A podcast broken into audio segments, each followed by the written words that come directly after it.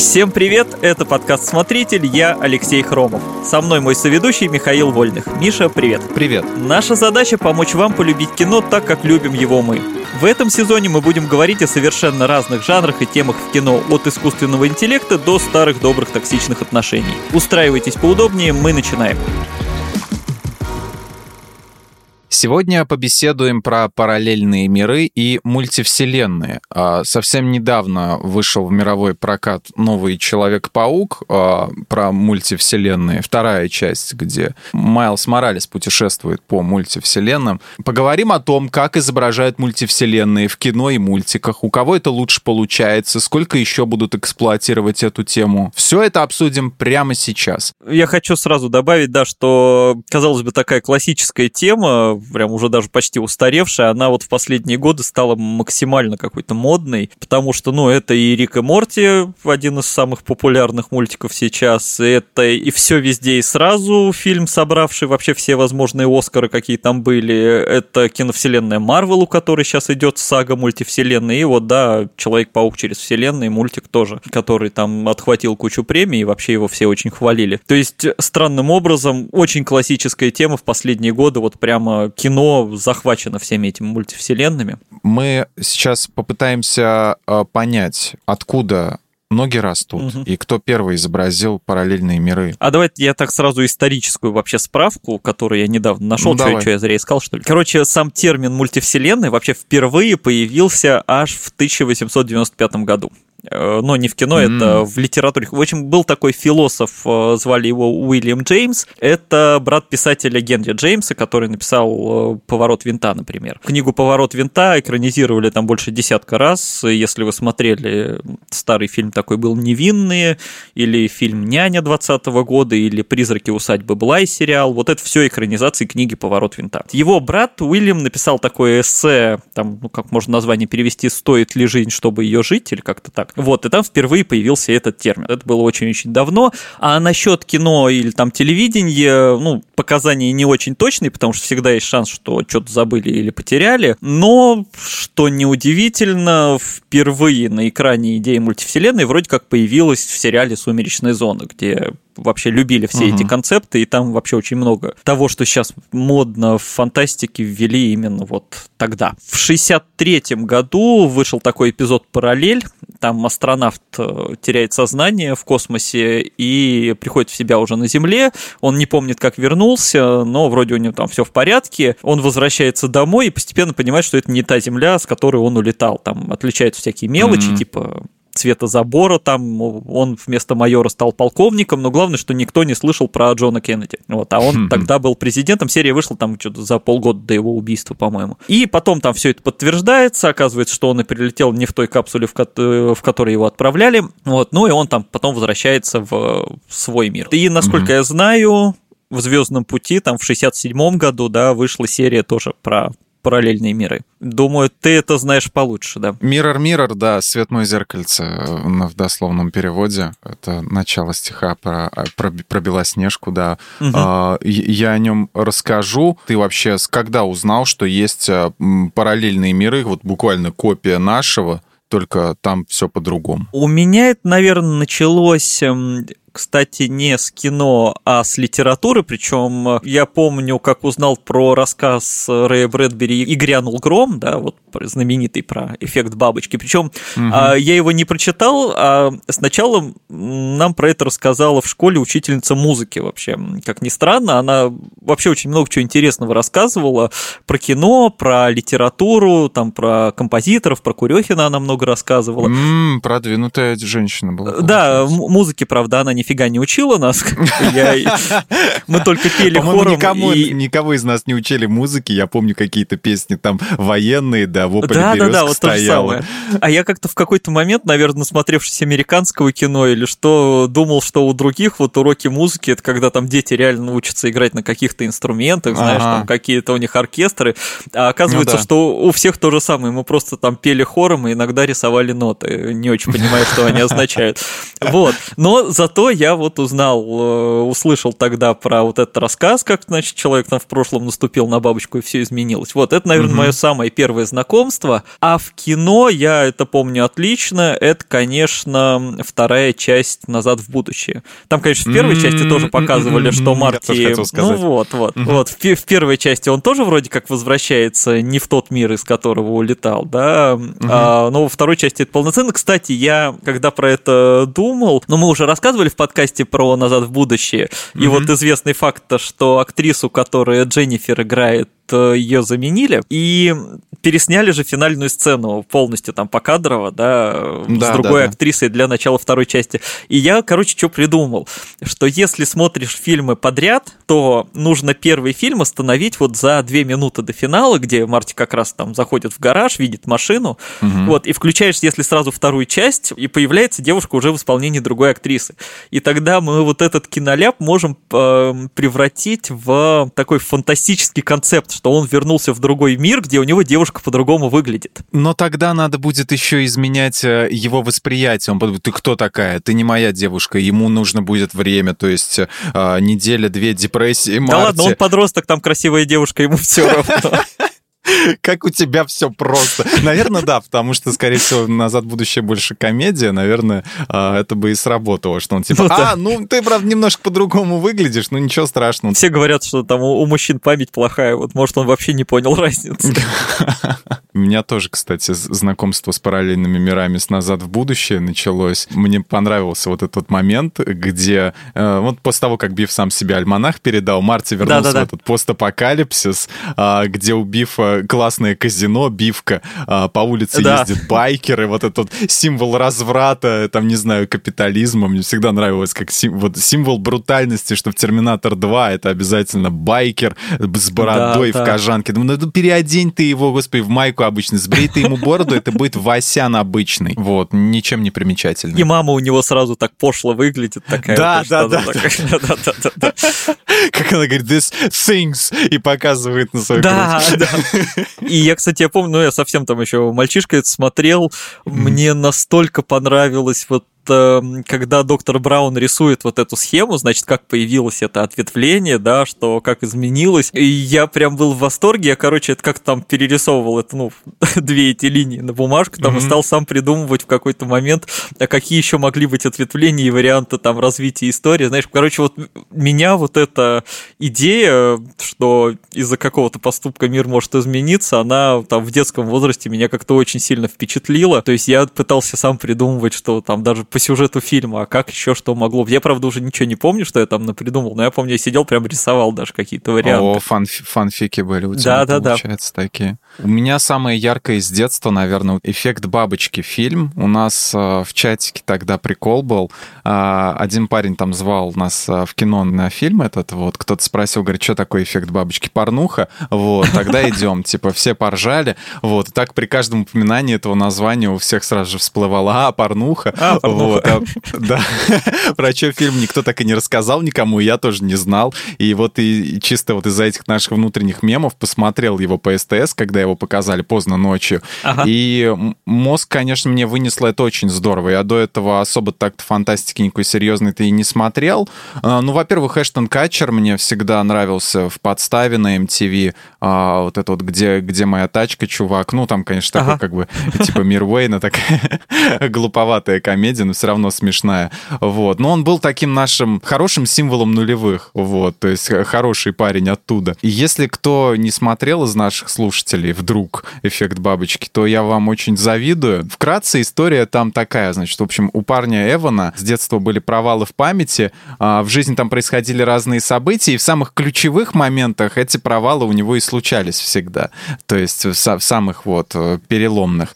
И вот однажды он а, после знакомства в баре с девушкой э, достает свой старый дневник, решает ей прочитать и начинает читать какие-то моменты и понимает, что он перемещается туда, в прошлое, вот эти моменты, в которые он забыл. А потом он приходит в себя а, и пытается разобраться, в чем дело. В общем, дальше смотрите сами, очень-очень клево. Все про, про перемещение, про параллельные вселенные. В общем, в общем, режиссеры после этого засветились э, в некоторых частях э, пункта назначения. Но они отличные чуваки, кстати. Мне очень очень понравился комментарий, я слушал к режиссерской версии, они прям рассказывали детально, как они это все снимали, что вот этим вот яркими красками, где Эван просыпается, и он крутой парень, не ботаник уже, что они специально выкрутили яркости, прибавили там все этой фигни, чтобы на контрасте показать яркое настоящее Эвана, то есть куда он переместился. Потом, как они записывали э, диалог Эвана и э, Эми Смарт, где они идут, после этого он ее после ее смены в закусочной провожает, они снимают типа это ночь или поздний вечер, а на самом деле снимали утром.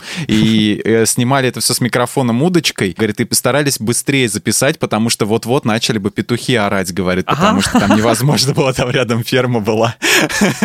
Вот, а потом, говорит, а переозвучить это все нельзя было, потому что там такая сцена, что она уже на дубляже бы смотрелась бы совсем по-другому. После первого просмотра, я, по-моему, где-то год в депрессии был, э, очень много думал по поводу этого всего. А потом, совсем недавно я посмотрел режиссерскую версию «Эффекта бабочки» с, mm-hmm. с одной из самых, ну, логичных концовок. По-моему, мы как-то в одном из выпусков уже говорили, я говорил про это. Да-да-да. Про эту концовку. Да, если кто не знает, у фильма получается несколько финалов, э, да. и можете даже рандомно какой-то выбрать, и у вас будет восприятие отличаться от э, остальных. Да, ну мне вот режиссерская показалась самой логичной, и после этого театральная, она уже наоборот какой-то пришитой кажется, как будто, ну она и была пришитой, потому что им буквально сказали, что вам нужно изменить концовку, угу. иначе фильм э, не соберет, или мы его там в прокат прокат не пустим, или что им там сказали. Ну, чтобы она была помя- помягче, короче. Да, да, да, да, чтобы она была помягче, в общем-то. Так было не, не так жестоко. Да, чтобы не так жестоко. Хотя в режиссерской версии все абсолютно логично, но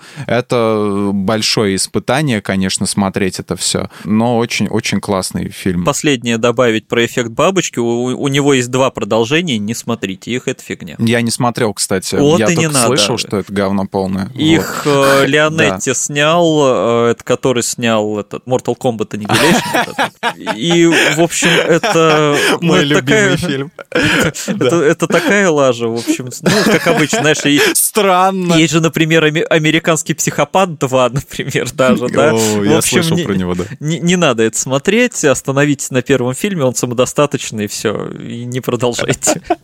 Нет, хотя идея там вроде в одном из продолжений эффекта бабочки была взята, что там парень дальше по фотографиям перемещался в прошлое, и это, в принципе, отсылка на отца Эвана в первой части. Там доктор Эвану в конце фильма говорит, твой отец тоже говорил про какие-то фотографии, про альбом с фотографиями, да, которого да, да, никогда да, да. не было. И что нам указывает на то, что он перемещался не по дневникам, а по фотографиям путешествовал. Идея хорошая, реализация фигня. Там и рейтинги полная шняга. Вот. После эффекта бабочки с, сделали серию игр Life is Strange. Вот. Э, а, откровенно оттуда просто стырив а, идею вот этого перемещения. Кстати, по-моему, тоже по фотографиям. Вот. Но и, игра, игра интересная. про Star Trek, вот ты сказал про параллельные миры. Да, да, да. была там серия Mirror Mirror, где, в общем-то, Кирк, Маккой и Скотти перемещаются не на свой Enterprise, а на такой же корабль, но в параллельной вселенной из-за какого-то и- ионического шторма, по-моему.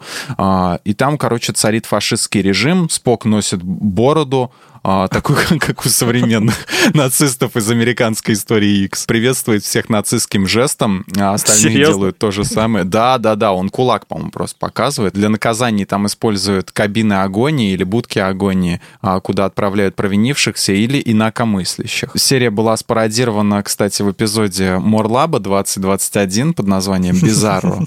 Вот, ты помнишь, наверное, ее. А, нет, не помню, но Морлаб прекрасен. Там главные герои, а, их встречают встречают, э, в общем-то, этих членов экипажа подводной лодки, встречают те же самые персонажи, только в черной одежде. Вот кто-то там с повязкой на глазу, кто-то там в виде летающей головы в сосуде. Вот, но, в принципе, они позиционируют себя как злодеи, они их там связывают, но ничего злого они не делают, потому что они, по сути, такие же глупые, как оригиналы.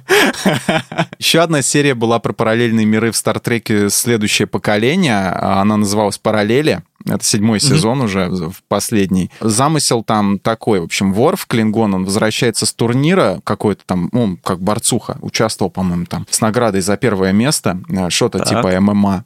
Вот, обратно на Enterprise, где ему устраивают внезапную вечеринку, день рождения у него. Он отрезает там шоколадный торт, а потом у него случается небольшое головокружение, он замечает, что некоторые детали вокруг изменились, торт стал желтый внезапно, вот, причем без всяких склеек, а э, просто а все просто в один подряд, момент. Да? Просто, да, просто подряд идут, идут сцены. Торт желтый, картина, которую подарил Дейта, висит в другом месте, потом там другая, другое изображение на ней. Награда перестала быть за первое место, а стала за девятое. А капитан Пикард, который не смог его поздравить, он уже присутствует на вечеринке и ест торт. В общем, так всю серию его там швыряет в разные вселенные. Они особо ничем не отличаются, только составом экипажа. Кто-то там стоял, а сейчас здесь стоит. Вот, mm-hmm. то есть там особо таких майндфаков нет. Еще там в последней вселенной, где он дольше всего остается, там Диана Трой, а, ему женой приходится. Там показаны так называемые квантовые реальности, вот, объясняется это все. И вот как Дейта их объясняет. Я могу включить э, звуковой фрагмент. Что значит квантовые реальности? Каждое событие имеет бесконечное множество результатов. Наш выбор определяет, какой из них последует. Но в квантовой физике существует теория, все, что может произойти, происходит в альтернативных квантовых реальностях. То есть представь, вот если ты сегодня утром не пошел за кофе в свою любимую кофейню, ну, предположим, да, mm-hmm. вот, э, не встретил там какую-нибудь очаровательную официантку, чем не вызвал там приступ ненависти, ревности у своей настоящей невыдуманной девушки, да, и у тебя сейчас все хорошо, вот, а в другой mm-hmm. реальности пошел, встретил, и все плохо. Ну, и, может, с какой-то стороны и хорошо, но зависит от того, какой ты выбор там сделал. Но ты и там, внутри этих вселенных, мог сделать какой-то выбор, и оно все будет дробиться на разные-разные-разные вселенные. Там самый угар в серии начинается, когда вот эта брешь временная, которую Ворфу нужно зашить, буквально заштопать, э, пройдя через ту же аномалию, она дает прореху, и постепенно начинают пробиваться разные интерпрайзы из других вселенных. То есть они на экране смотрят, оп, Enterprise появился потом раз, другой появился через 10 секунд. Вот, и Ворф ему говорит, слушай, давай уже быстрее, там нам надо садись и зашивай, иначе, говорит, сейчас скоро здесь будет очень много Enterprise, вот, и они тебе, они нам помешают. Райкер там, да, в последней вселенной он был капитаном, потому что Пикарда убили в каком-то из сражений, вот, так. и как, как, когда Ворф собирается уже отправляться в прошлое, ну, отправляться в это самое место, где, чтобы зашить вот эту вот аномалию, да, появляется Райкер с Ворфом, э, с Enterprise из очень плохой вселенной, здоровенный, там, с такой большой бородищей, и говорит, пожалуйста, спасите нас, мы не вернемся в, свое, в свою вселенную, типа, заберите нас к себе. А, Райкер из нормальной вселенной смотрит на него, говорит, ну, извините, ничем помочь не можем, примите свою судьбу, вот, в общем-то, давайте сражайтесь сами. Он говорит, нет, вот, и говорит, все, конец связи, короче, Ворф, давай, поехали. Вот, Ворф собирается отправляться, и, короче, и тут э, Уэсли, который внезапно снова становится членом экипажа, а, говорит, в нас кто-то стреляет. И это вот эти вот чуваки, короче, из плохой вселенной в них стреляют. Он говорит, ну-ка дайте по ним ответный огонь. Они дают и расхерачивают их корабль, короче. Нормально. Те у них помощь просили. И это добрые персонажи, да, получается? Ну, это как бы, это логичные персонажи, типа. Все, так сказать, происходит, как, как и должно происходить. Все по протоколу. В общем, они мешают нам, мы их э, уничтожаем. Ну, такая вот, видимо, судьба у них была. Лоховская. Вот. Как-то двусмысленно, конечно. Вот, но потом он возвращается, да. Но э, там еще был момент до того, как Ворф вернулся. Э, Диана Трой э, и, и, и произносит такую речь, которая, в принципе, мне как бы перечеркивает все вот эти вот э, по, кринжовые смехотворные моменты, которые, за которую можно все простить. Вот там такой вот диалог случается. Сейчас я вторую запись включу. Ворф, Насколько я смогла понять, велика вероятность, что мой Ворф не вернется. Мне просто трудно принять, что существует реальность, в которой ты никогда не любил меня. О. Да, и после этого, в общем-то, они прощаются, и он улетает. Но тем, чем закончилось, я все-таки рекомендую посмотреть. Ну, оставлю хоть что-то, потому что и так все заспойлерил. В общем, очень интересная и хорошая серия. И еще была в Стартреке Voyager, но о нем чуть попозже поговорим. Угу. Тоже была серия, потому что, ну, в общем-то, эта тема больше ее в Стартреке э, любили эксплуатировать, потому что она такая была. Ну, в то время она была еще не такая оверюзнутая, как сейчас. Но, насколько я понимаю, понимаю, как раз вот Mirror Mirror же, да, с которого ты mm-hmm. начал, а, это эпизод, который сильно подтолкнул вот эту популярность параллельных да, вселенных, да. там в фантастике, в, в кино, в сериалах где-то, что и в Стартреке, э, отталкиваясь от нее, стали дальше использовать вот эти все параллельные миры, потому что она была да, очень да. популярной. Вообще мне интересно, не слишком ли это как легкая тема для создателей фантастики. Ну, то есть, грубо говоря, вот говорят, что некоторые, что фантастика вообще очень простой жанр. Ты можешь придумать что угодно и объяснить что угодно, и воскресить умершего персонажа, а, какого захочешь. И если что-то накосячил здесь, ты можешь вернуться в прошлое и изменить его. Вот. И то же самое, как бы создать параллельную вселенную, очень банальный ход. Ты так не думаешь? Вообще, отчасти да. То есть, э, ну, тем более, э, если это какая-нибудь история попаданцев, да, вот это про перемещение во времени, там ну, да, какие-нибудь да, да. альтернативные истории, это уже стало каким-то, я не знаю, символом дурновкусия, что ли. Я на, лайфхакере когда-то то ли составлял, то ли редактировал какую-то подборку книг про альтернативную историю. И Алексей Пономарь, наш издатель, да, отдельно просил, чтобы, пожалуйста, только без попаданцев все. Потому что, ну, реально это уже стало пошлостью типа какой-то. Типа мы из будущего. Ну да, да, да, вот это... Но они сняли какой-то, наши сняли э, российские производители создатели сериалов сняли еще один сериал, который копирует «Мы из будущего». Ну, да, да, опять, да. опять школьники, геймеры, перем... игравшие в доту, переместились в этот, самый, Вторую мировую войну с фашистами. Не то, что ты за компьютером сидишь, а вот возьми винтовку, да за дедов. Но, с другой стороны, меня удивляет, вот как я уже вначале сказал, что тема в последние годы стала удивительно модной, ну, то есть, значит, людям это все-таки не надоело. И я, наверное, могу понять, почему, то есть, вроде ее используют много, но, ну, во-первых, причина понятна, это вот идея, что есть мир, где там ты или твой аналог живешь совсем по-другому. Ну, мы же всегда mm-hmm. мечтаем, да, что было бы, если бы там мы поступили иначе, там с кем-то заговорили, там с этой самой официанткой, или наоборот не заговорили, потому да что... Да это жалеем, я что... про тебя сказал, сам на себя проецировал, естественно. Это все моя история. Хорошо. Или там э, на что-то согласились, от чего-то отказались. Ну, есть же даже люди, которые там полжизни строят на мыслях об упущенных возможностях, да, и вот эта сама мысль, что эти фантазии о том, как могло бы быть, они там могут быть реальны, что где-то это сбылось, там на это может даже как как-то посмотреть, она, конечно, завораживает. Но главная причина, мне кажется, еще в том, что сейчас, там, если мы говорим там про хорошее кино, сериалы, такие оригинальные.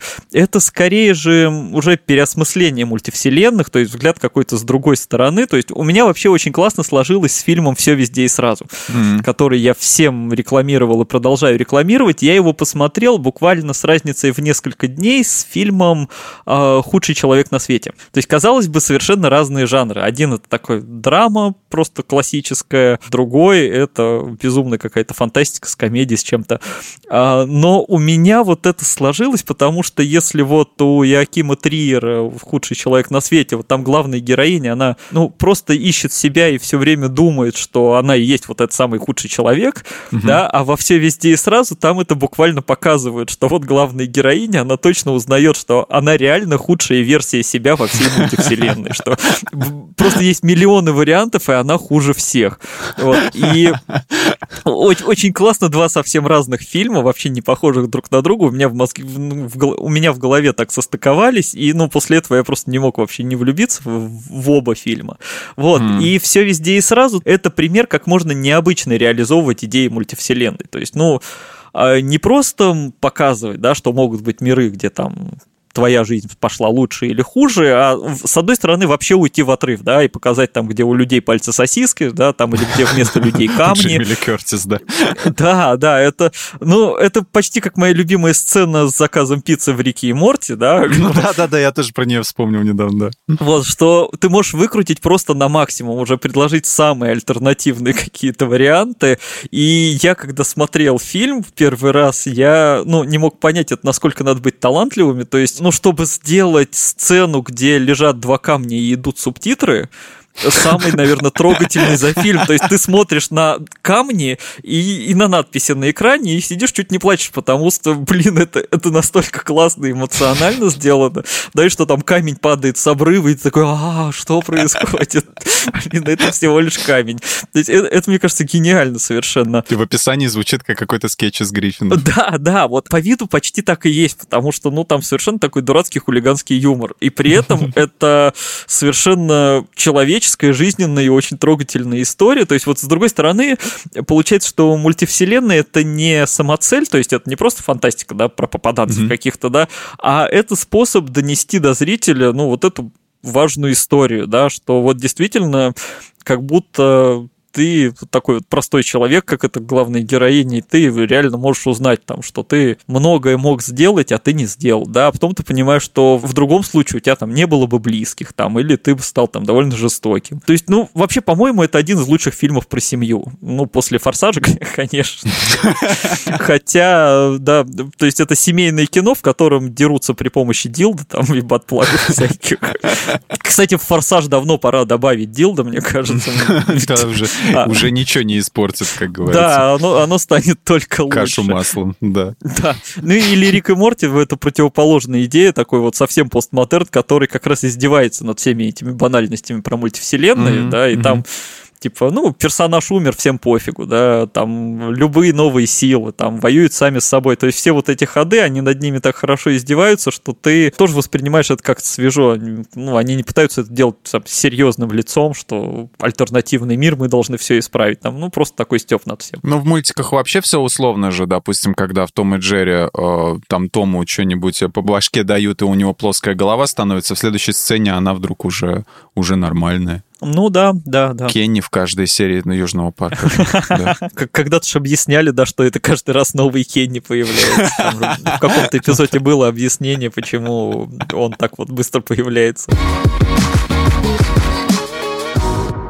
Мне интересно про мультивселенные в комиксах и киноадаптациях. Вот мы уже поговорили немного про Человека-паука, которого мы посмотрели недавно нового и всем рекомендуем. Отличное кино для всей семьи. А, вот они, эти мультивселенные, а, придумывались, по-твоему, специально, или это вынужденная мера была, чтобы, ну, допустим, чтобы не состыковок из- избежать, когда разные комиксы, разные авторы рисуют, и мало ли что они там хотели у себя придумать, и какое у них видение было. Чтобы вот, чтобы не было путаницы, они придумали, а это было во вселенной номер там 1358. А, все так. Ну, то есть сначала а, придумали в комиксах идею параллельных вселенных, да, как просто угу. сюжетный ход. Это тоже было где-то там в 60-х, в 62 92 вроде бы году вышел комикс, в котором Джонни Шторм из «Фантастической четверки» попадает в параллельный мир. То есть это просто был сюжетный ход.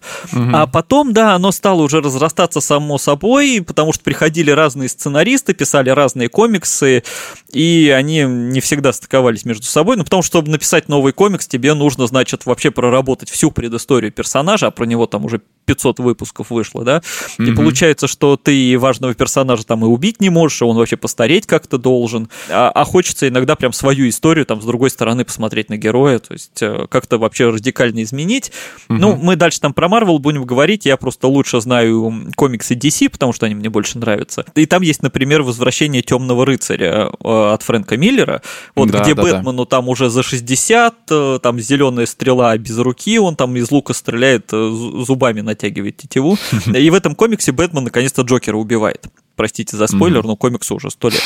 И получается, если следовать одному миру, то всем остальным авторам после того, как это вышло, пришлось бы вот э, подводить их к тому, что Бэтмен там доживет до 60, он будет таким, там Джокер не умрет и так далее, и так далее. Ну и, в общем-то, наверное, никому особо не хотелось быть в таких ограничениях. Вот, и поэтому, да, постепенно стали объяснять, что они просто все живут в параллельных мирах, там каждый в каком-то своем, да, если не стыкуется, их там огромное количество копилось. А мне у DC еще что нравится, что они периодически эти все миры вычищают. То есть, когда накапливается слишком много уже нестыковок, они устраивают такой большой ивент, и там был вот кризис на бесконечных землях, где собрали кучу персонажей из разных миров, и большинство из них поубивали.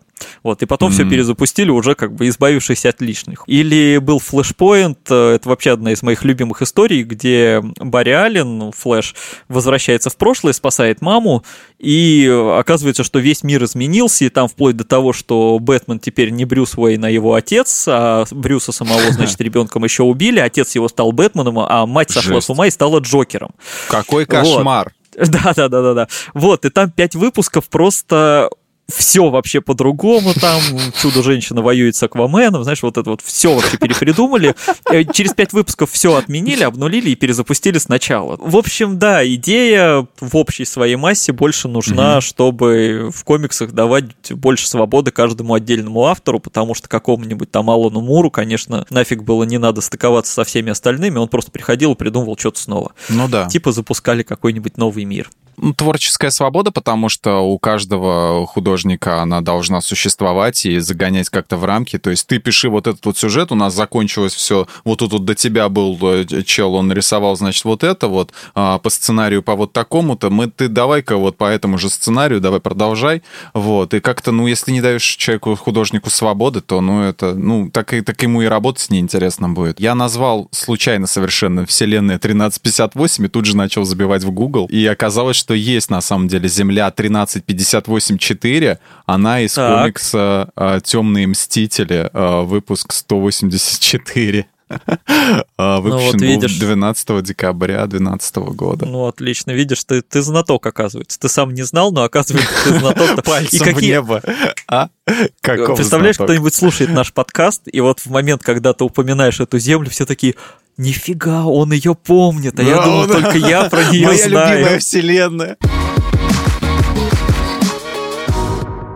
Почему все-таки концепция мультивселенных на большом экране была раскрыта очень поздно? Ну, то есть до этого, когда мы говорили про сериалы, про мультики. Вот, то есть фильм про Доктора Стрэнджа, раскрывающий тему, вышел в прошлом году, в 21-м а, показали разных Человечков-паучков, мультик про Майлза Моралеса первый вышел в 18 году. Почему все-таки так получилось? Это, может быть, слишком сложно для массового зрителя было принять эту идею? А вот тут есть э, какая-то ирония, потому что ну вот мультивселенная в мультике про Человека-паука — это, по-моему, нечто прекрасное. А мультивселенная в кино от Marvel, на мой взгляд, совершенно личный, персональный, это очень плохое решение, потому что изначально вообще киновселенная Marvel строилась ровно по противоположному принципу. То есть они как раз продвигали, что у нас есть цельная вселенная, в которой там каждый актер закреплен за одной ролью. Ну, там поначалу mm-hmm. была пара рекастов, там типа Халка играл Эд- Эдвард Нортон, там да-да-да. Еще Роуди поменяли, потому что Терренс Ховард запросил слишком много денег. Ну, а Нортон просто, ну, с ним никто не любит работать. Один раз сняли и решили, что нужен актер какой-то попроще, который не будет там все под себя переделывать. Но вообще там все было очень целостно, от фильма к фильму никаких отклонений, все последовательно развивается. Там, если герой умирает, то он все умирает навсегда.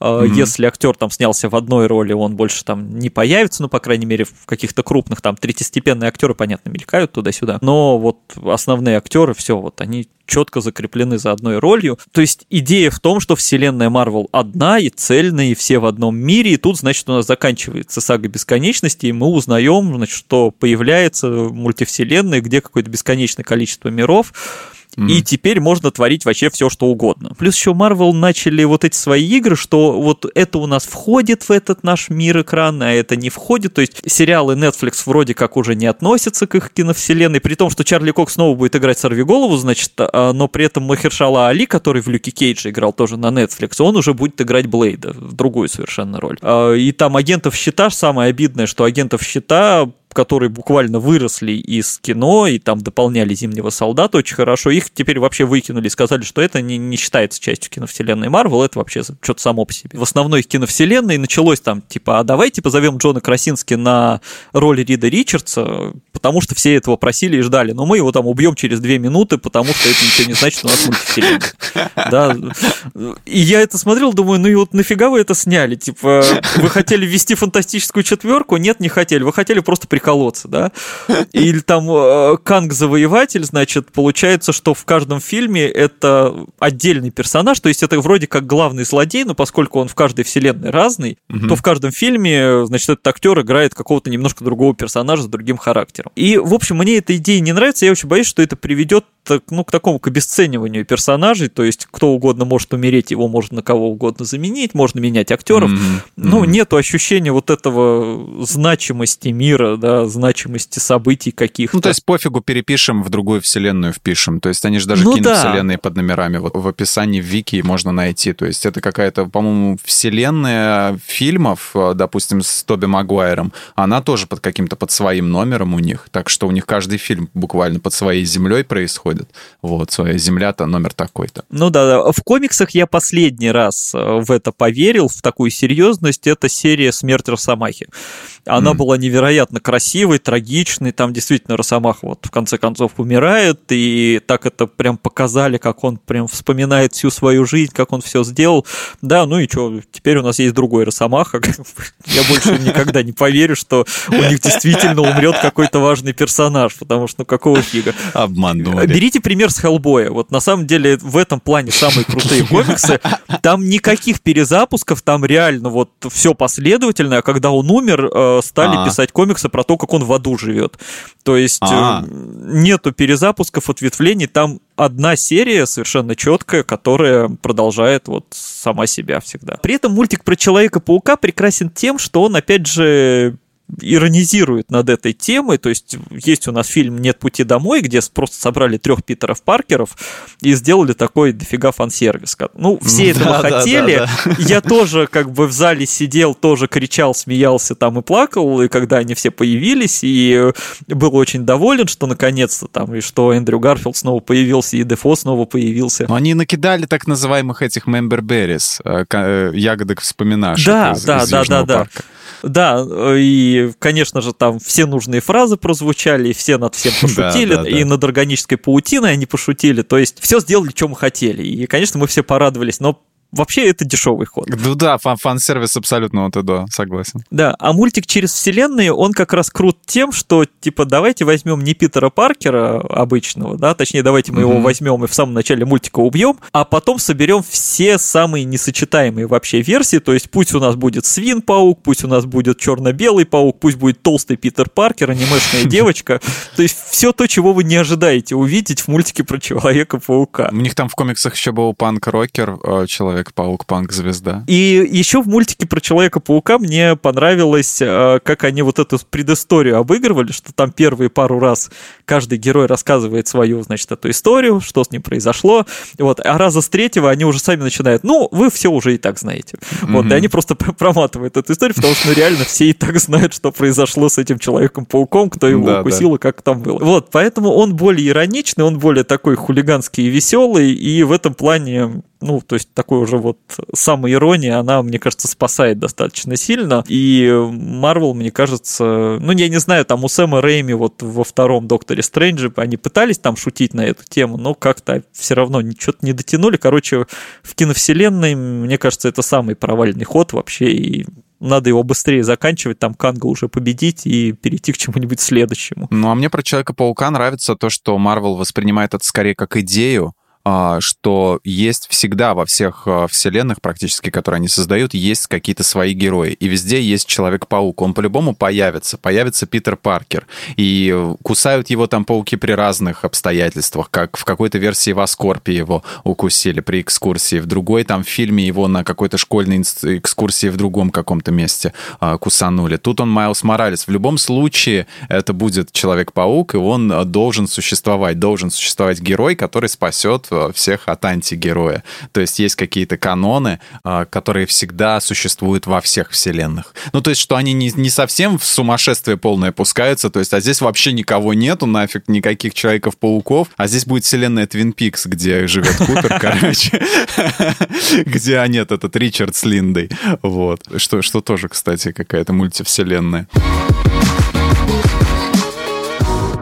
Идея столкновения реальностей а, на примере парадокса Кловерфильда — это интересно или людям все же хочется смотреть на параллельную реальность как на мир, существующий в отдельной плоскости, а не когда их сталкивают друг с другом? Вообще, как тебе фильм «Парадокс Кловерфильда»? Я говорил, говорю и буду продолжать говорить, что «Парадокс Кловерфилда» очень недооцененное кино, оно классное. Почему-то его все Мне ругали, то ли...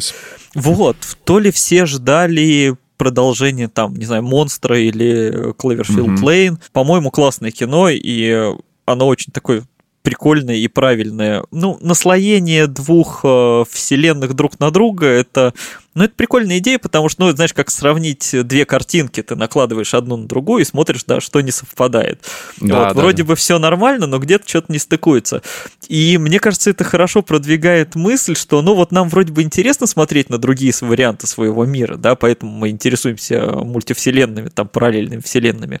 Но если этот мир врывается в нашу жизнь, мы такие уже, не-не-не, давайте-ка не будем, давайте мы как бы не будем ничего менять, оставим все как есть. То есть мы как бы хотим что-то изменить, пока не сталкиваемся с этим в реальности. Да, вот. Да. В общем, парадокс Кловерфилда еще хорош тем, что он позволяет придумать какие угодно продолжения, какие угодно приквелы, да, и еще они замахиваются вот на эту идею, что можно изменить не только будущее, но и прошлое, да, каким-то поступком, то есть ты меняешь вообще само время, ну, что оно как бы такое не совсем линейное, да, что это тоже mm-hmm. какая-то единица измерения, в которой можно двигаться в разные стороны.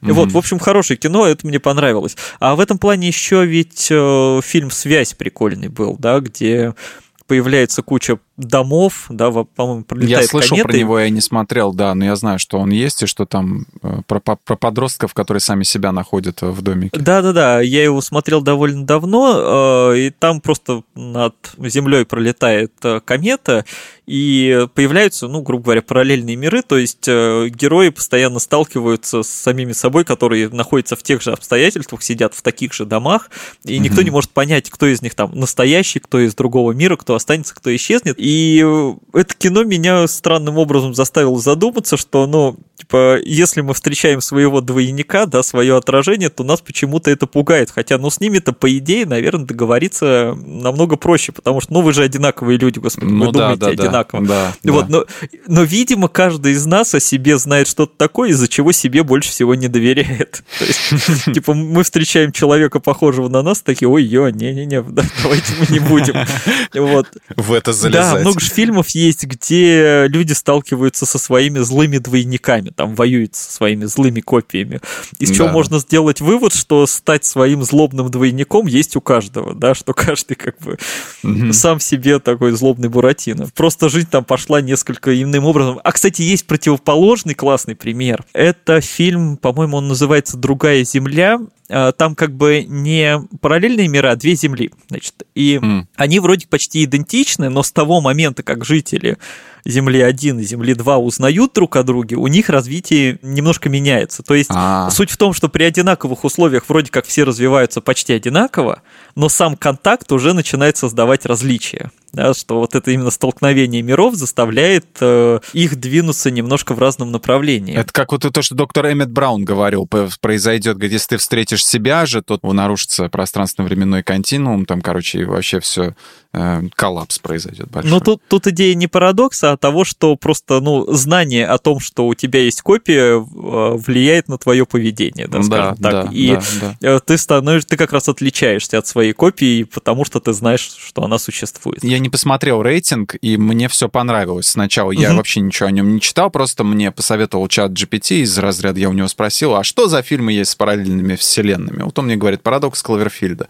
Угу. Вот, я посмотрел, ну, ну да, слишком алien, а, слишком э, чужого там много. Поначалу я смотрел а, не, не, не с такой серьезностью, то есть, ну, думал, типа, что типа, что-то такое на уровне а, ерунды кино, да, ага. какого-то там би-муви. Вот. Но потом когда э, героиня, одна из главных героинь, наспавнилась в стене женщина. О, да. Это был просто э, великолепный момент. То есть, вот как, опять же, в Стартреке были моменты, когда их телепортировали куда-то и говорили там, допустим, в одной серии, где они к Клинту Говарду, э, к маленькому, перемещались в пещерку, говорят, э, наклонитесь, потому что там очень низкие потолки. Вот, если бы Кирк и все остальные не наклонились, они бы наспавнились башкой в стене. И здесь буквально показано, что, как, что будет, если ты телепортируешься вот буквально а, в стену. И вот эти, когда провода из нее, которые торчат, куски там какого-то бетона или чего-то, а, вот, это, это было очень эффектно. Вот. Ну и вообще а, вот эти вот идеи, когда в чувака начинает вселяться какой-то другой организм, и он начинает там с ним разговаривать, да, э, при том, что организм этот сам не показан никак, то есть не показан чужой вот этот вот, который бегает, да, а это какая-то угу. злая сущность, которая засосала руку у нашего любимого компьютерщика Криса О'Дауда, да, и рука начала да, сама да, да, по да, себе да. путешествовать потом, вот, писать записки, вот. Э, это мне, вот это мне понравилось. И вообще, в принципе, актеры очень приятные, вот. А то, что он напомнил э, серию Star Trek, это Voyager была серия, вот. Ну, я посмотрел, на самом деле, я в YouTube нашел упоминание о том, что она напоминает серию Voyager, и там по замыслу, ну, примерно то же самое. То есть э, а, они летят на своем корабле, и тут вдруг кто-то начинает их атаковать, и они долго не могут понять, откуда вообще идет угроза, от кто их атакует. И уже после анализа ситуации они понимают, что это их собственный корабль. То есть буквально они, корабль начинает появляться в самом корабле. Э, вот. Mm-hmm. Да, но, но не физической э, форме, да, а там каким-то призраком он был показан. Но там, как ты говоришь, что не, нельзя с самим собой иногда договориться, там капитан а, все делает по протоколу и сам с собой договаривается очень легко. В конце серии а, параллельная капитанша, она говорит, что я самоуничтожусь, вот, потому что ты бы на моем месте сделала точно так же. И все, давай. Mm-hmm. Но больше особо они ни, ничем не похожи, то есть а, парадокс Кловерфильда, а, он довольно-таки самостоятельный. Единственное, что мне не понравилось, это как они э, пытались все-таки приписать вот эту вот Годзиллу, а, вот этого вот монстра Кловерфильда. Такое ощущение, что это было все в последний момент пришито, а, потому что им надо было фильм привязать к Кловерфильду, ну, вот. отчасти это так и есть. Да, отчасти это так и есть же. Я слышал, что они сначала, что фильм появился очень внезапно, вот, никто его не ожидал, никто не знал, что его практически, что он находится в производстве, и только вот в момент какой-то рекламы Супербоула его объявили, что а вот на Netflix да. Э, доступен э, фильм «Парадокс Кловерфильда». Вот, и такое ощущение у многих сложилось, что его просто буквально а, быстренько состряпали, а, привязали туда Кловерфильда, чтобы лучше продать, и собственно, и продали. Ну, вот именно вот этот момент. Не, в конце последний кадр, он, конечно, очень крутой, как когда вот этого монстра показывают. Вот. Но в целом, в принципе, тема Кловерфильда-то, она и не раскрыта там. Ну, на самом деле же, мы, по-моему, как-то обсуждали в подкасте про Кловерфилд или про что-то отдельно. Угу. Эта франшиза, она так и строится. То есть э, берут отдельные фильмы, и, с одной стороны, компания Bad Robot э, Абрамса их э, начинает продвигать, в них там угу. вкладывают больше денег в рекламу и так далее. С другой стороны, авторов просят привязать свой там отдельный авторский фильм к этой вселенной. То есть точно так же снимался Кловерфилд Лейн, который, в принципе, такой замкнутый триллер э, про то, как женщина сидит в подвале и не может понять, как ее держит маньяк или, или реально там что-то случилось. Вот. И здесь то же самое. Изначально этот фильм назывался, по-моему, «Частица Бога», ну, то есть вот как они искали это, собственно, эту частицу, да, для того, чтобы сделать источник энергии.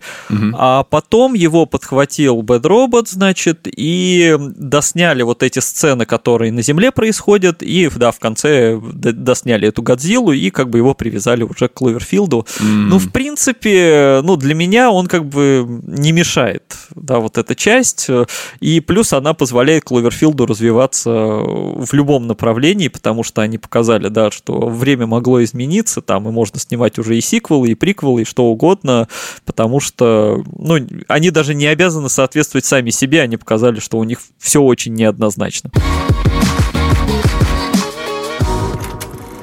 Спасибо, что слушали этот выпуск. С вами были Алексей Хромов и Михаил Вольных. Подписывайтесь на подкаст «Смотритель» на всех платформах, ставьте ему лайки и звездочки.